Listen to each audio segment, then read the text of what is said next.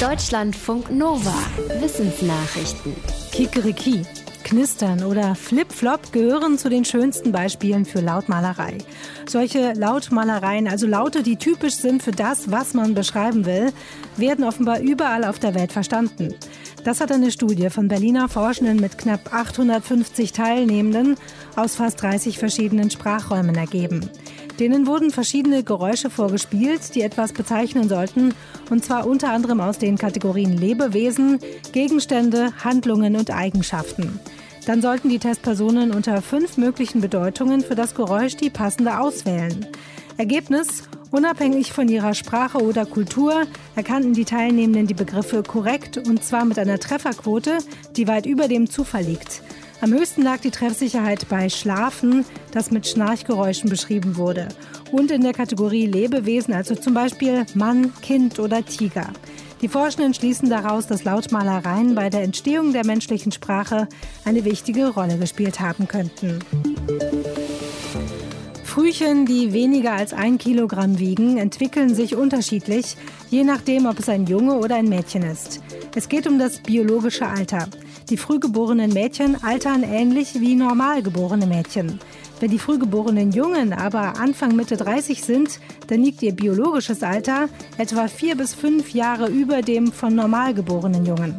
Warum das so ist, haben die Forschenden noch nicht geklärt. Es könnte daran liegen, dass Jungen körperlichen Stress vor der Geburt und kurz nach der Geburt in der Frühchenstation anders verarbeiten.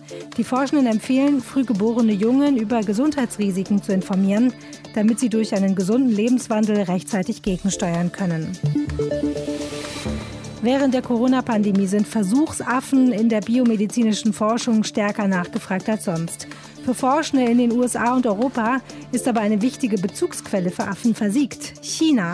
Das Land hat nach Beginn der Pandemie seine Wild- und Versuchstierexporte gestoppt.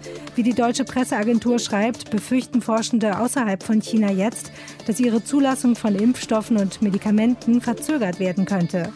Laut dem Direktor des Deutschen Primatenzentrums in Göttingen können bestimmte Studien nicht stattfinden, weil die Sicherheit von Corona-Impfstoffen und vielen Medikamenten an Affen getestet werden müsse.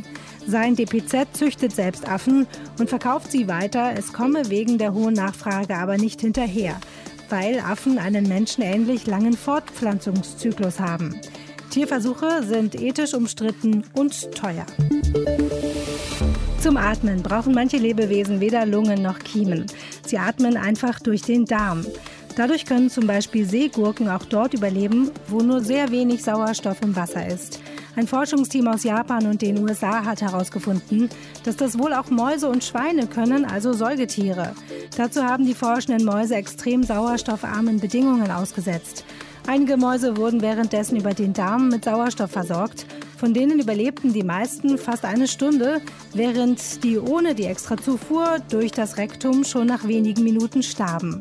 In einer ähnlichen Studie zeigte sich, dass das auch bei Schweinen funktionieren könnte.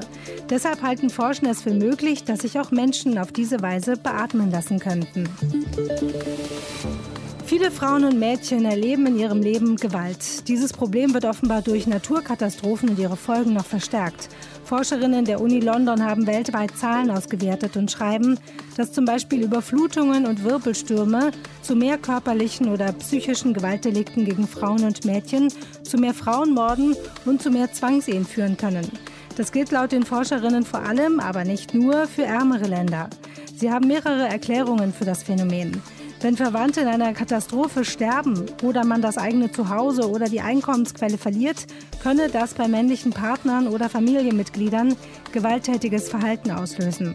Zum anderen sind Frauen in Notunterkünften und Lagern schlechter vor Übergriffen geschützt. Und nach Naturkatastrophen verschlechtert sich offenbar oft der Status von Frauen in der Familie und Gesellschaft. Warum sind unsere Träume eigentlich oft so seltsam und wirr? Es gibt viele Theorien dazu. Eine neue hat mit künstlicher Intelligenz zu tun. Einem Wissenschaftler der Tufts Universität in den USA, der neurale Netzwerke trainiert, ist eine erstaunliche Parallele aufgefallen. Künstliche Intelligenz geht davon aus, dass das, womit sie gefüttert wird, die ganze Welt ist. Deshalb streuen die Programmierer immer mal wieder etwas Chaos ein, nicht passende Teile. Der Neurowissenschaftler glaubt, dass Träume eine ganz ähnliche Funktion haben könnten. Die chaotischen Darstellungen der Welt können dabei helfen, die Realität an sich besser zu verstehen.